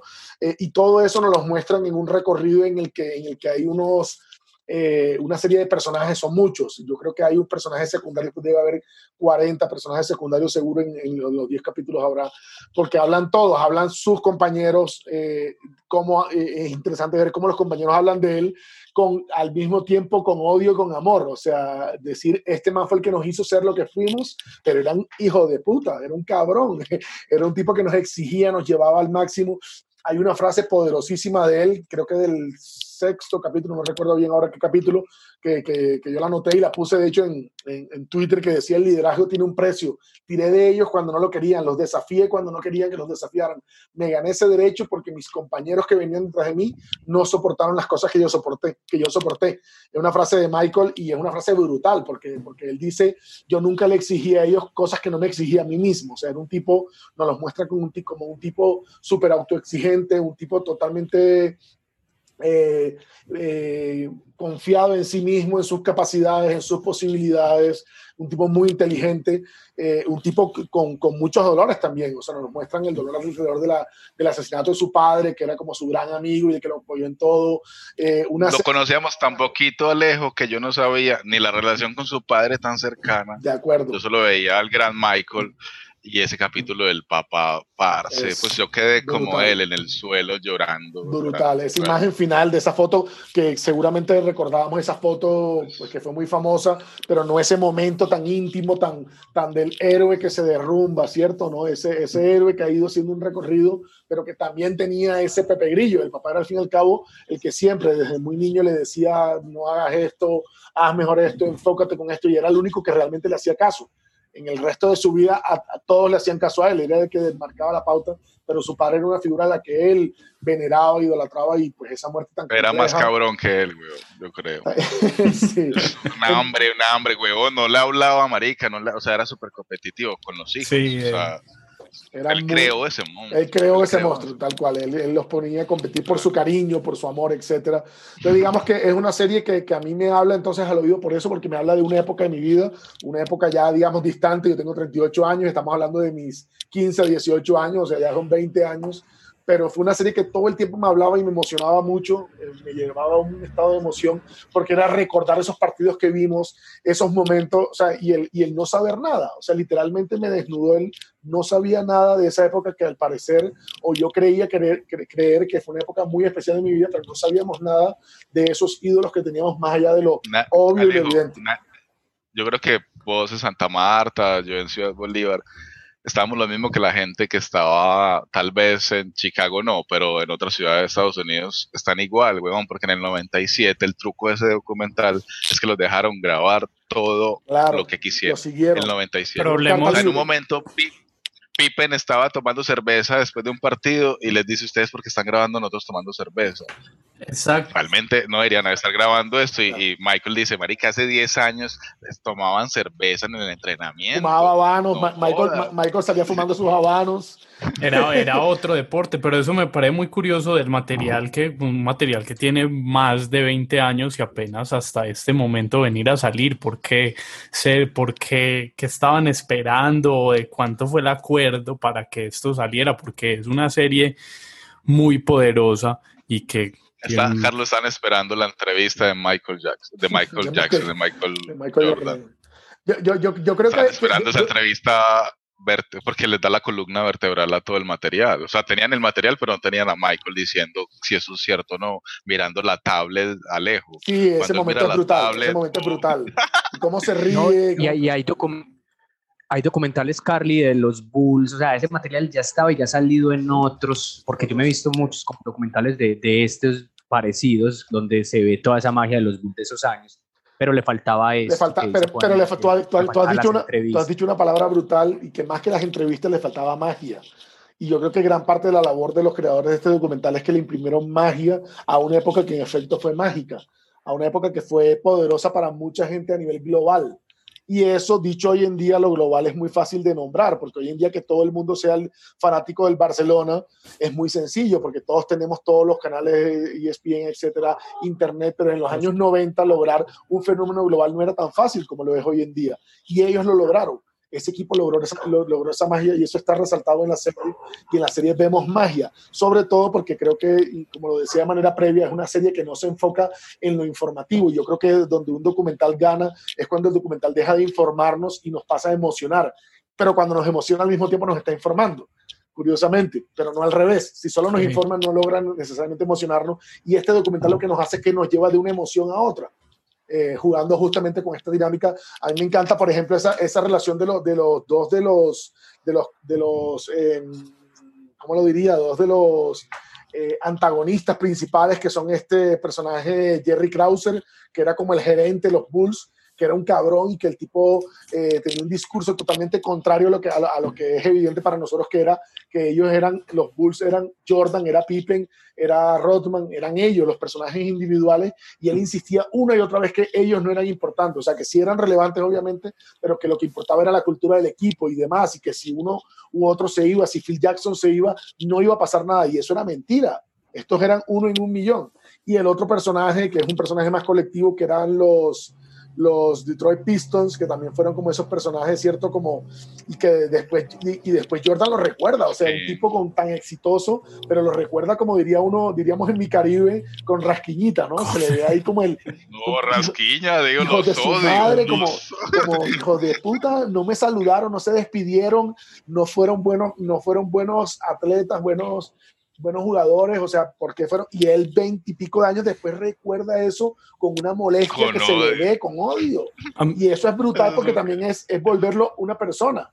O sea, un héroe, un dios que todos vemos, nos parece que está más allá del bien y del mal. Pero sabes que el concepto muy el concepto muy teso que dicen es que nosotros somos una ciudad, o sea, Michael Jordan es una ciudad, es Chicago, representa a los obreros, representa un montón de vainas, me parece precioso. Este man es una estrella súper tesa, pero es un man, es un trabajador, un obrero realmente. Tiene una frase que también anoté y lo puse en mi Twitter, dice, si vas a sentarte y tomar tres horas de tu vida para, mirar, para mirarme en televisión, tengo la, obligación de darte lo mejor de mí, entonces por eso entrenaba. Y esta frase vale para directores de televisión, para cineastas, para el que quiera tener el ego de decir, me van a mirar, pero es porque lo estoy dando. El que tenga un pues, público. Es que, es que ese, nivel de exigencia, e, ese nivel de exigencia con él mismo es lo que lo validaba, con la frase que yo leía antes. O sea, él nadie le podía decir que no, porque es que él era un cabrón consigo mismo. Él, él llegaba y cuando perdió uno de los títulos, que se iban todos de vacaciones, él al día siguiente estaba jugando, que armó este, esta, le armaron esta cancha donde él practicaba, eh, donde se iban a jugar uno a uno todos los jugadores de la liga, que ese, ese material es brutal. Todos, todos estos jugadores super top jugando sin camisa, tal cual como jugábamos nosotros en el barrio. En el estudio de Warner. En el estudio de Warner porque le estaba filmando Space Jam y el tipo grababa todo el día y después jugaba tres horas hasta las 10, 11 de la noche y se levantaba a las 6 de la mañana a grabar la bendita película. E-, era un tipo muy autoexigente, pero, pero esa autoexigencia le permitía sin ninguna duda también exigirle a los, a los otros. A mí me, parece muy bacano también el, montón de voces que hay. Hay un momento que a mí se me aguaron los ojos enormemente, de verdad que fue un momento muy emotivo y es cuando sale Kobe Bryant, que recientemente falleció y él lo alcanzaron a grabar antes y, y, él, él dice que, que, todo el mundo le preguntaba a los fanáticos, hey Kobe, ¿cuándo le vas, eh, ¿tú crees que, le ganarías a Michael? Porque pues evidentemente Kobe, que es otro de esas grandes figuras, y él decía, él dice en, el, en, la, en, la, en la serie, él dice, eh, oigan, lo que, lo que se ve en mí, todo lo que ustedes ven en mí como ídolo, es gracias a él, porque Kobe Bryant dice que él tenía una amistad enorme y que Michael le lo aconsejaba mucho. Entonces, eh, Kobe Bryant dice, de, de, verdad odio tener esos debates sobre quién ganaría en uno a uno cuando yo soy gracias a él. Y eso lo dicen muchos de los jugadores, o sea, es como una constante esa relación amor-odio de decir era un cabrón, pero es que es el puto crack. O sea, y eso creo que es algo muy, muy poderoso de ese, proceso. A mí me parece que el tema del uso del, del, del, material es brutal. O sea, de verdad que la parte de montaje, la dirección y el montaje es una cosa absurda porque de verdad te mantienen picado. Los momentos de transición cuando ponen las escenas de, de juego, eh, esos momentos en los que sube la música y pim, pim, canasta que va, canasta que viene, son, son brutales. O sea, tiene una narrativa con subidas y bajadas de tensión narrativa muy, muy poderosas que te mantienen a ti atado ahí, ¿no? Alejo, y, yo resaltaría de ese tema, como lo que estás diciendo a nivel de la producción, es una disciplina, porque creo que a nivel de escritura también esta serie documental tuvo una, un nivel de disciplina muy teso de llevar a la, como a la minucia, a lo mínimo, al momento exacto, a un segundo de juego y a ver todas las miradas de ese punto, de que todos recuerden un juego exacto y me causó mucho... Recuerden, Carlos, yo voy a ver el juego exacto. El... Eh, juego 5 con los Kings 1993 en YouTube y me siento y me lo vi. Carlos, me vi el partido. Exacto, pero que, que, todos, que toda la entrevista esté pensada para que a todos los entrevistados los lleven al segundo exacto del momento. Me causó mucha curiosidad, ah, pues como ahora hablando de este tema, uno, un caso en el que Scottie Pippen se niega a salir a jugar un último minuto y todos hablan de eso, pues tener tan vívido un, un, minuto de existencia y traerlo de esa forma a un documental me parece un asunto también de, de mucha disciplina del equipo. Ese, ese, momento es muy poderoso porque justamente cuando Michael Jordan se había retirado a jugar béisbol en esta época en la que fallida en la que se fue a jugar béisbol y demás, porque después de la muerte del padre, y Scottie Pippen se supone que era el Michael, el nuevo Michael, no el líder, y él, y él no quiso porque le dieron el balón a alguien, no recuerdo ahora bien claro. No, pero había aguantado un año. Unos sí fueron un equipo sin Michael, hicieron, llegaron a, a playoff. Fue el segundo año donde dijeron, ay, marica, sin Michael, esto estaba muy mal y Michael un desastre en el béisbol. Sí, claro. Pero a lo que hoy es que me parece maravilloso cómo, cómo darle vida a un minuto de existencia y, hacerlo tan grande en, un, en una serie. pero es porque en el baloncesto un segundo vale, es, o sea, en un, en un segundo cambias un partido. Y eso tiene muchas cámaras, weón. o sea, me sorprende es que fueron a todas las cámaras, a todas las cámaras. Van a cámaras de, de una prensa de, esa época, al audio del entrevistado de, esa, pues, de la entrevista de esa época. Es brutal. Y además, cuando van a los archivos, cuando ellos son jóvenes, el capítulo de Edney Rodman, Marica, ¿quién tenía esas imágenes? ¿Quién la había compuesto de esa manera y había desbaratado el personaje? Ay, marica, es que nosotros conocimos a Dennis el excéntrico, pero no el de Detroit, Fue en Detroit, sí, donde era sin pelo, era normal y se transformó. Eso es. Eso es él, mismo lo dice, creó un monstruo. Él, lo, dice, yo creo un monstruo. Y, y, todos estos momentos de Denny Rodman cuando se iba con la eh, Carmen Electra y se iba a Las Vegas a, a soltar. ¿Qué? Es brutal. Es que Phil, Phil, Phil, lo va a ir a Las Vegas y Michael le dice, Phil, no lo dejes ir a Las Vegas, lo vas a perder, no dejémoslo ir a Las Vegas. Y van y hay imágenes de cuando fue a Las Vegas, güey. no, no, no. Una locura. Sí, para, para, cerrar, para cerrar un par de cosas que me parecen eh, llamativas de la serie, ya como, como, como serie, como tal, bueno, eh, está claro que que Netflix viene apostando hace un rato por el, por el tema del deporte, porque claramente es un, es un tema que es muy global y con eso permean públicos muy diversos. No es, ahora, no es, ahora, no es ahora de la pandemia, o sea, no es ahora de la pandemia, ellos ya vienen hace rato. Uno mira en los documentales que hay en este momento en Netflix, está el de, el de Losers, que es de varios deportes, que me parece muy chévere porque es la, el lado B, ¿cierto? No el, no el triunfador, sino de esos, que esos eh, deportistas que, que han perdido, que son perdedores ahora recientemente el, de Match Day de, dentro del, del, Fútbol Club Barcelona, el que hubo, el que hay. No me gustó. No me gustó. No lo he visto, no lo, no lo he visto. no, no, tiene la grasa de Drive to Survive, por ejemplo. ese también iba a nombrar el de la Fórmula 1, está el del ciclismo, el día el menos del Movistar, El de, ¿cómo se llama? El día menos, pensado, que llega hasta las adentro del ciclismo y me hace llorar otra vez. Sí, yo, yo, yo, creo que hay un... Ah, hay, hay, como un tema ahí que vemos que se repite, ¿no? Vemos que hay como una línea y, y esto no es tan, tan, tan tonto y tan eh, muy pensado. Digamos que lo que fue Match Day, Last Dance estuvieron en el top 10 en Colombia en las últimas semanas. O sea, está muy pensado en el tema de la globalidad y sobre todo en este momento, en un tema en el que todos los deportes están bloqueados por el coronavirus. Es un momento brutal porque la gente tiene, el archivo, tiene el mono ahí de, cierto, la ansiedad de quiero ver deporte, quiero ver deporte, entonces se ha generado ahí. Y una última cosa que me llamó la atención eh, fue el tema de, y, no, y no, lo, no, lo, he explorado todavía, si alguno lo sabe, la razón sería chévere conocerla, eh, el, por qué, el por qué Netflix decidió ese nuevo esquema o volver como un viejo esquema más bien de, de la distribución, ¿no? Eso de soltar cada, cada lunes dos capítulos, porque yo había días que me quería pegar y ver y era como, pucha, me toca frenar y esperar hasta la próxima semana. Es muy llamativo porque también en cierta medida es como retomar esas dinámicas de, de distribución tradicionales en las que uno como espectador tenía que esperar ¿cierto? Una semana de manera ansioso, entonces no sé si es a propósito justamente esa ansiedad que sabían que iba a generar ese, este tema, este proceso, este relato, y decidieron hacer eso de cada dos semanas, eh, cada semana dos capítulos. Entonces me parece llamativo. ¿Usted se los ve completos Alejo o reconozca cómo hace? No, de una me veo los dos, o sea, apenas sale el lunes, la noche de los lunes son dos capítulos de una, o sea, no, no, no, no logro esperar Claro, que es esas dinámicas del consumo que después uno se siente mal porque dice, miércoles, me los, me los tomé de una, me, me, los comí Para de una. Para mí es una serie de lunes y martes. Yo me hago un capítulo el lunes y otro el martes. Es una serie de dos días.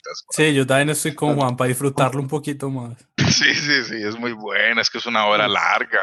Sí, sí, ¿Cierto? Como los partidos de baloncesto para verlo los lunes o los martes, que son los días de los deportes en, en Estados Unidos. Bueno, es una serie totalmente recomendable, nos pega directo en la memoria, en la nostalgia, eh, conecta con ese revival de tantas series recientes que apelan a, a nosotros, los, la generación, ¿qué? Bueno, nosotros somos, yo soy que disque millennial porque nací en el año exacto, en el 81, pero bueno, evidentemente no lo soy, pero esa generación que vivimos recordando los 80, los 90, me pega directamente en esos recuerdos, en esa memoria, es una serie totalmente recomendable. Eh, los que no la han visto, vayan, véanla, probablemente si ya encontrarán los 10 capítulos, así que eh, les auguro un 5 y 5 como mínimo. Una tanda de 5 capítulos seguro, así como, como esos viejos juegos 5 a 5 que, que hacíamos en las canchas de baloncesto hace unos años. Lo que más me sorprende de tu reseña, que es muy buena, por supuesto, es que tuviste zapatillas. Sí, claro. Sí, claro. Eso vale mucho, Alejo. No, era, era el regalo de Navidad, hermano. Era el regalo de Navidad, pero sí, las botas eran un clásico, eran como siempre el regalo, como quiero mi, mis, mis Jordan Air super noventeras. Pero Ay, esa serie es un curso de marketing, amigo, por debajo. Sí, total, este Te enseña, te enseña cómo crear una figura. Cómo taparon, cómo se tapó, eso es buenísimo. Cómo se tapó el logo de Reebok en, el, en los Olímpicos con la bandera. Es brutal, eso es un datazo, es brutal. Sí, sí, muy bueno. y, y, habla mucho de él, ¿no? De, de, él como, como no me da la gana de traicionar a, a los míos que son Nike. O sea, no me da la gana aunque sea esto es pagar un. Pero le gustaba Adidas. Le gustaba Adidas ese plano él, ¿qué, ¿qué, te gustaría, no? Adidas. Y Adidas que no puedo hacer tenis, soy muy chiquito. Viene, viene las Nike y cuenta la historia de las Nike y se meten a hacer. Es que es un documental de deporte de ESPN, ¿cierto? ¿Cierto? Es como sí, coproducción. De ESPN. Sí, es una coproducción. Con y, pero también otra vez digo, está hablando de otras cosas, muchachos. No bajen la guardia en estas series porque terminan llorando y todos conmovidos. Total. Y, y se, viene, se viene para los nostálgicos, se viene Space Jam ya, 2. Ah, ok, porque ya iba a decir que ya, la, oh. ya la película está online y, estoy, y, estos días me la veré, seguro. Sí, hay que repetirla, claro. Hay que vérsela. Se viene la, se viene la 2 con grandes basquetbolistas y otra historia, creo que ya está por ahí como el anuncio, creo que es el otro año o en dos años. Hagan el ejercicio, muchachos, recomendado. Vayan a YouTube, buscan un partido de la NBA con sonido ambiente con que se suenan las zapatillas y los bancos. Yo, yo, no, pero es que, a, ver, yo cada vez que he terminado estas semanas, después duro una hora y media viendo eh, lanzamientos, viendo eh, las cinco mejores no sé qué cosa. O sea, eh, yo me he visto también juegos de estrellas y yo, ay, qué chimba, juego de estrellas de tal lado. Ah, un dato, el, el mejor partido de la historia y lo dicen ahí, es el entrenamiento de, la, de Barcelona, de los, Olímpicos de Barcelona, el Dream Team. Ese es el mejor partido de la historia. Un entreno de esos dos equipos, el A y el B, enfrentados. Datazo. Muchas gracias, Alejo. No, hermano, muchísimas gracias a ustedes. Nos vamos con el tráiler de Last Dance, que creo que ya más que recomendada para que la vean en Netflix Play. Can the Bulls keep this team together? Is there any doubt that Michael will come back? questions about the future of Phil Jackson. Will this be his last How will the Bulls ownership deal with their aging the process stars? of becoming something transcendent, you can see it evaporating. I just kept hearing this over and over again, and I was just getting irritated. Like, we were winning. We felt like we were the greatest team ever. You have to wonder why Michael Jordan, who is surely the most popular player in our time, would be, in effect, driven out of professional basketball.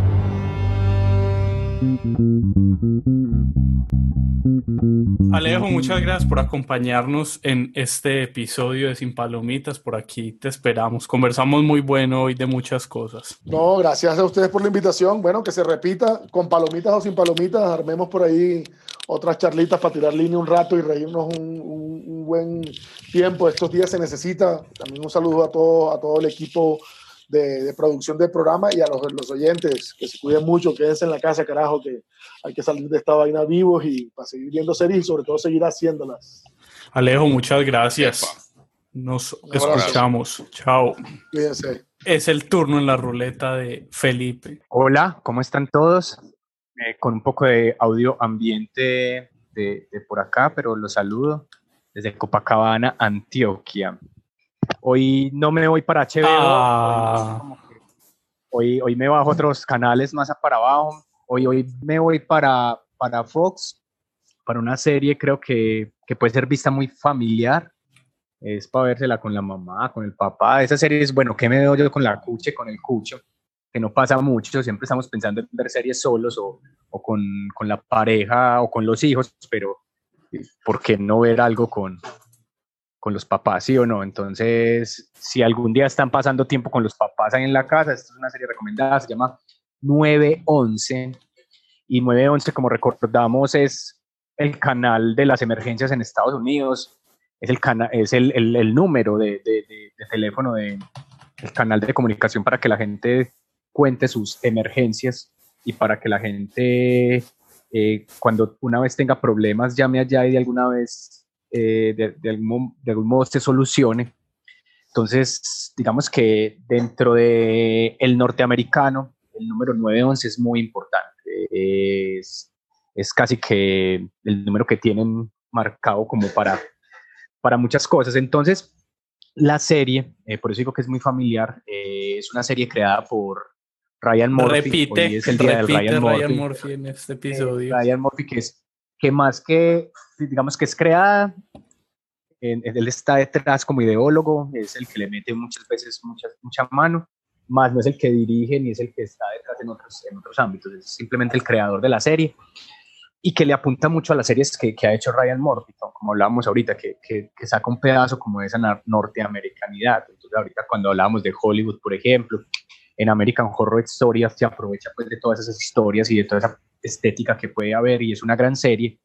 Y en Night Top, por ejemplo, todo lo que hay detrás de, de, de lo estético y lo médico. Pero acá, este man hace un drama policial estadounidense. Ustedes saben lo que significa para, para los gringos también un poco el tema de la policía, de todas las series que han creado en la historia alrededor de los policías como, como héroes o los detectives que son buscando un montón de cosas. Digamos que acá no se centra en el detective como siempre hemos visto, y acá le apunta como, como a ese drama que pasa la gente que, que, que tiene las emergencias, porque no, estamos acostumbrados a las series de policías donde se va resolviendo los casos y el policía tiene un drama personal, normalmente es alcohólico, un montón de cosas más alrededor, pero termina resolviendo los casos en últimas. Acá, cada capítulo es un drama increíble policial porque cada minuto puede tener dos o tres llamadas al, lo que es acá el 123, eh, al 911 y todo lo que pasa desde que la, la, persona contesta y se llama a los bomberos o se llama a los policías para que vayan al lugar. Entonces, el drama es constante porque tiene que ver con eso, con, con tragedias, con problemas, con agresiones, con niños abandonados, con, cierto, con un montón de cosas que pueden pasar en la vida real, que, que eso que nos dice la gente que usted sale a la calle y le puede pasar cualquier cosa literalmente. En, esta serie puede pasar cualquier cosa en la calle.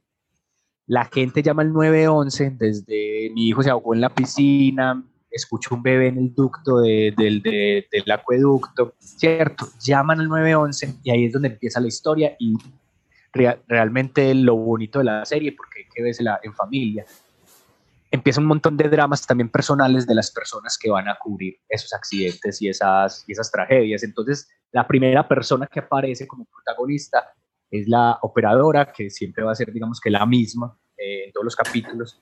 Digamos que es como la, la, la que empieza con, con todo el drama, porque ella, digamos que está detrás de la llamada, ella recibe el problema, recibe y atiende pues como inicialmente esa persona, la tiene que ser de algún modo calmar, pero solicitar información, pero también de algún modo tiene que estar ahí acompañándola.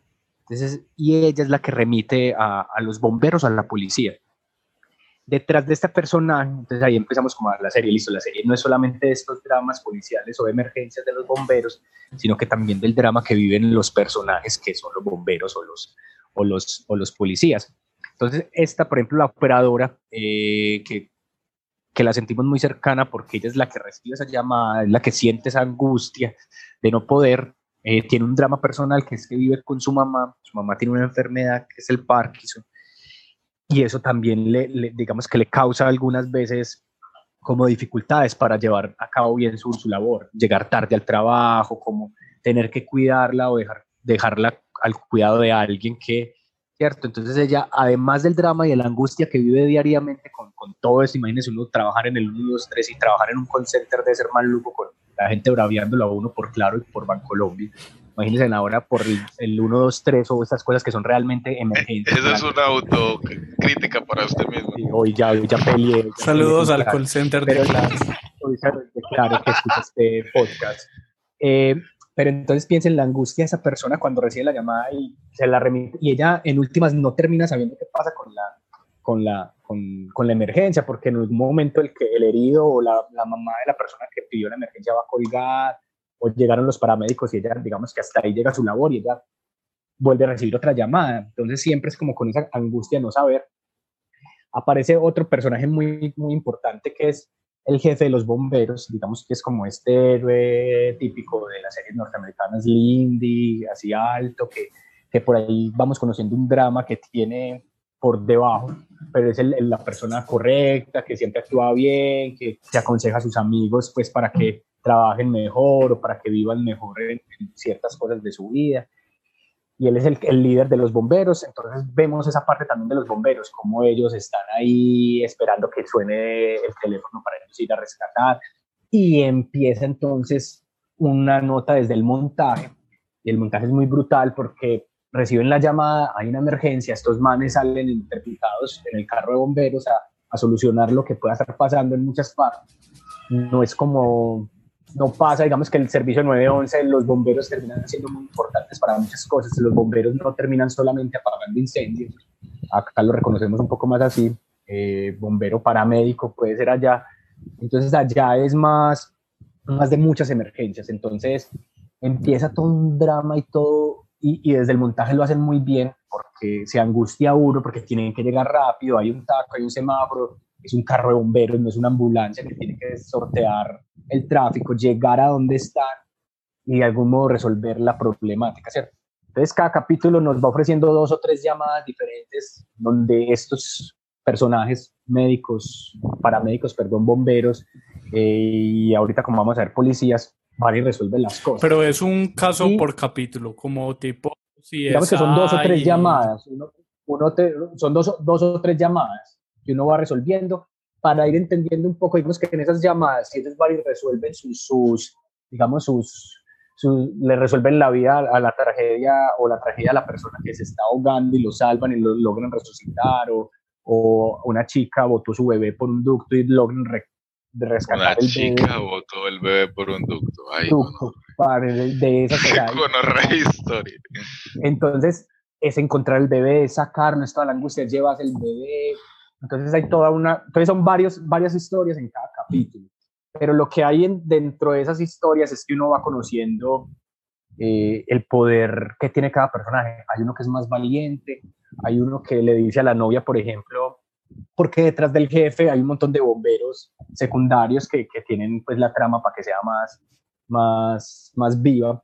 Entonces, hay, hay unos bomberos que son los galanes, porque, porque ser bombero en Estados Unidos te, te da cierta... Da un estatus. da un estatus ante las chicas, entonces el, el bombero galán, está el otro que, que no es galán, pero dice que es héroe, entonces el que, él le dice a la novia que él es el que se trepa en la escalera y rescata X cosa, entonces la Claro, un le gato. Yo le digo que nunca- rescato gatos todos los días. La nunca lo ponen a hacer nada, o sea, él siempre está como, vaya, abra la manguera, pues como empezamos a ver otros personajes. Y está un personaje que es muy importante, que es la policía, que tiene un drama especial, es una policía afroamericana, tiene un drama especial con su familia porque el esposo se declara gay cuando ya tiene 50 años. Y lo declara así como esos gays orgullosos que le dicen a los hijos, no, es que soy gay y me tienen que apoyar y la esposa entonces lo tiene que apoyar. Entonces ya va viviendo ese drama de, de escucha, mi esposo pasó toda mi vida siendo gay y, y yo soy policía y tengo que ir a atrapar ladrones. Hay una escena muy bacana con ella que va a una casa que se están robando. Ah, no, hay un señor que está, que llama al 911 porque hay un perro que lo va a atacar, que llegó a su casa y el perro lo va a atacar. Ella lo ayuda a tener el perro, el man se salva y el man se vuela porque el man se había entrado a robar. Entonces em- empiezan a ocurrir un montón de cosas que conectan con, como con ese drama personal de, de, de- de cada uno de los personajes y sobre todo esa, esa angustia que se vive y que viven los paramédicos, los policías y los, y los, y los de emergencias en Estados Unidos cada vez que suena ese número. Entonces, cada capítulo nos muestra dos o tres diferentes emergencias a resolver y que pasan, o sea, desde este niño que tiran por un bebecito que acaba de nacer, que lo tiran por el acueducto. Esa te marcó que se demasiado. ahogó. O, Sí, no, pues que. no, la última, no, esa, esa- esa es muy... Ah, no quiero ya- verla. llama, llama a un pelado así que creen que es todo marihuanero, es que, ay, es que estoy acá en mi casa y escucho, escucho como un niño llorando en la pared, vengan por favor, entonces tienen que ir a romper, tienen que hacer un montón de cosas, y realmente sí estaba. Y en las son tres temporadas, recuerden que es una cosa de Fox, entonces es muy de televisión, no es un asunto de pocos capítulos, es un asunto de 10 de 10 capítulos, entonces el primer, la primera temporada 10 capítulos, la segunda temporada 18 capítulos y la tercera 18 capítulos. Sí, por ser Yo televisión ella- abierta, mm, más cantidad. Y de hecho es de, de, esta, de estas series que, que, que parten a la mitad por el, por el, como que en, febrero, en noviembre están partiendo y vuelven a empezar en febrero, tienen como esa Sí, dinámica. tienen un ya se va a lanzar la cuarta. Yo llegué a ella realmente un día que estaba con, con mi familia y bueno, que veo que pongo a ver a estos para que pasemos una tarde en familia y fue como la opción que más se acercó. Pues no, es una serie que uno la puede ver eh, en cualquier hora del día, para almorzar, para desayunar, o sea, es una serie fácil de digerir. Es una serie que no necesita pues ponerte a pensar mucho, es más de, de uy, pues madre, los tombos y los, y los, los, los bomberos tan buenos su labor que hacen, pero entender un poco ese drama que hay detrás y entender un poco también esa, esa dinámica angustiante que genera trabajar en ese tipo de, de, profesiones. Hay un título que me marca mucho que también tiene que ver con, con las decisiones que uno toma como a la hora de, de, ser rescatista. Y es un chico que le toca subirse a un, una montaña rusa que quedó atrapada, se va a caer uno, uno de los chicos, entonces le da la mano, el otro no le queda ayudar, el otro no, no se deja ayudar y se deja caer. Entonces es también ese drama que siento yo cuando pierdo un, uno, una de las personas que estoy rescatando y cómo eso me afecta en mi, en mi desempeño general, cómo, ah, bueno, hay, hay, no falta pues la, el tema de, de, los puntos de giros y cómo también a estos dramas le voy metiendo el humor. Es este, este personaje bombero galán que, que hablamos, es, es, el típico adolescente que apenas salió del, de, la, de la preparatoria y se volvió bombero pero ya tiene muchas cosas de la prepa, entonces se roba el carro de bomberos para ir a comerse las peladas. a sacarlas en que, el carro de bomberos. ¿Dónde, ¿dónde, está el, ¿Dónde está el carro? Está sonando el teléfono y tenemos que irnos y este man apenas llegando, ¿cierto? Está ahí un asunto ahí. Pero, pero, pero, no, pero no, pues por decir que, que es alguien conocido, pero alguien conocido, fue a mi casa en una ambulancia. Se desviaron, se desviaron y fueron a la casa a hacer cosas no santas. En fin, cosas que pasan. No, sí, hay, esos personajes hay Historias, hay historias de, de, de, ambulancias acá que llevan otras cosas y, y, se chocan. Y, Ahí se chocaron en Cali con un montón de toneladas. Ha pasado. Oh, pero ¿sabes qué, Pipe? Estaba aquí pensando que hay ahora, el 11 de abril, tuiteé algo en una crónica en BBC de un paramédico en Anthony Almojera, que trabaja en el paramédico, paramédico en New York. Y él dice, el día de los atentados de las Torres Gemelas recibimos 6.400 llamadas, 6.400 llamadas. Con la emergencia del COVID-19 tenemos el mismo número de llamadas, pero todos los días. Ese marica, weón, era que son cerca de las 6 de la tarde y acaba de terminar mi décimo caso de ataque cardíaco. Todos se, se murieron, décimo. Por allá como a la una de la tarde vino como a tener un suicidio y él dijo es que descansamos porque era un, era un suicidio, era un caso diferente. Descansamos, weón. El agotamiento emocional que tenemos todos los días como este permanece con uno porque desafortunadamente uno sabe que tendrá que volver para trabajar mañana otras 16 horas, weón. Se tiran esa gente. Entonces, ahora esa serie se acabó. No, ya está en la tercera temporada, se anunció la, creo que sale este 2020 la cuarta temporada.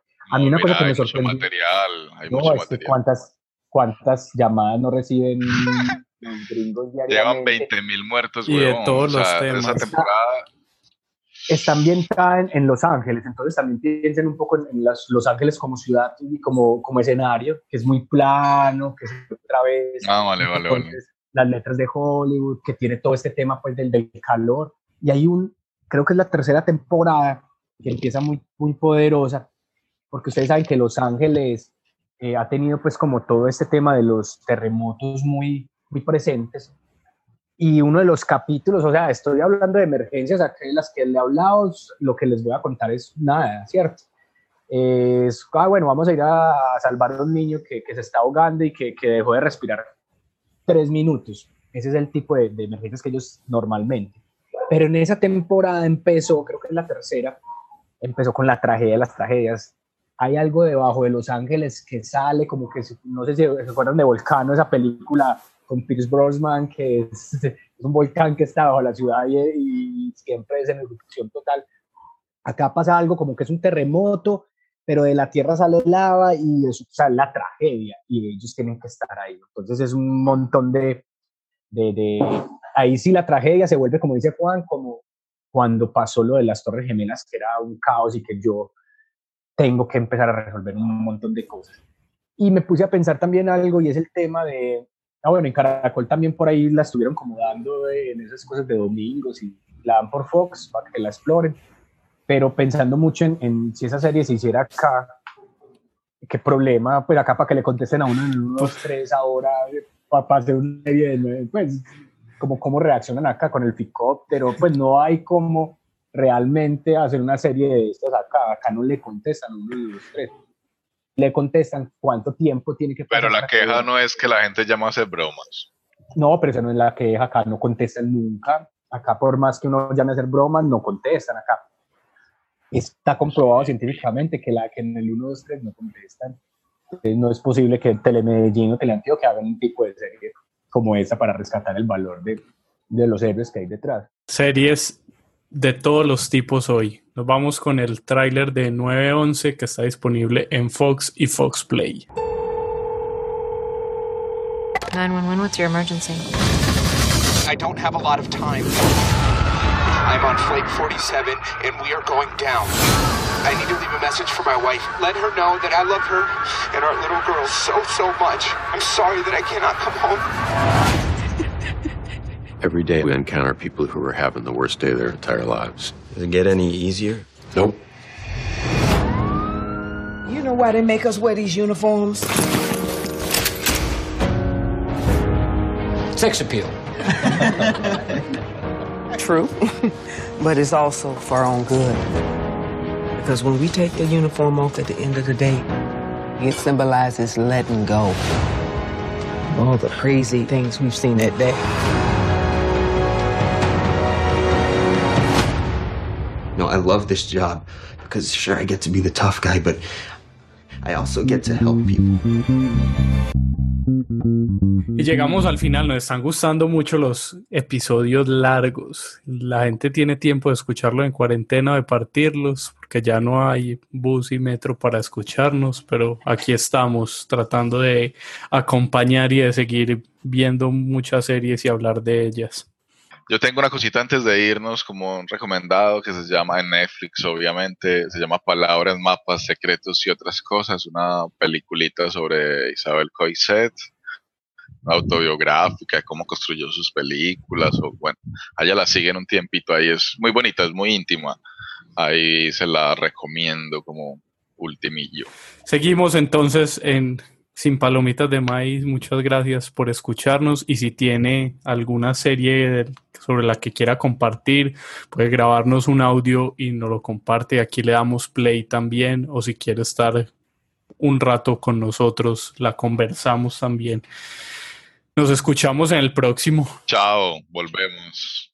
Bienvenidos a Geico Deportes, donde la pasión es enorme como nuestros ahorros. Estamos con Marcos, quien dice ser el mayor fanático del fútbol en el mundo. Así es, tan fanático que todo lo celebro como un locutor de fútbol. O sea, dices gol. No, grito ¡Gol! Pero, ok.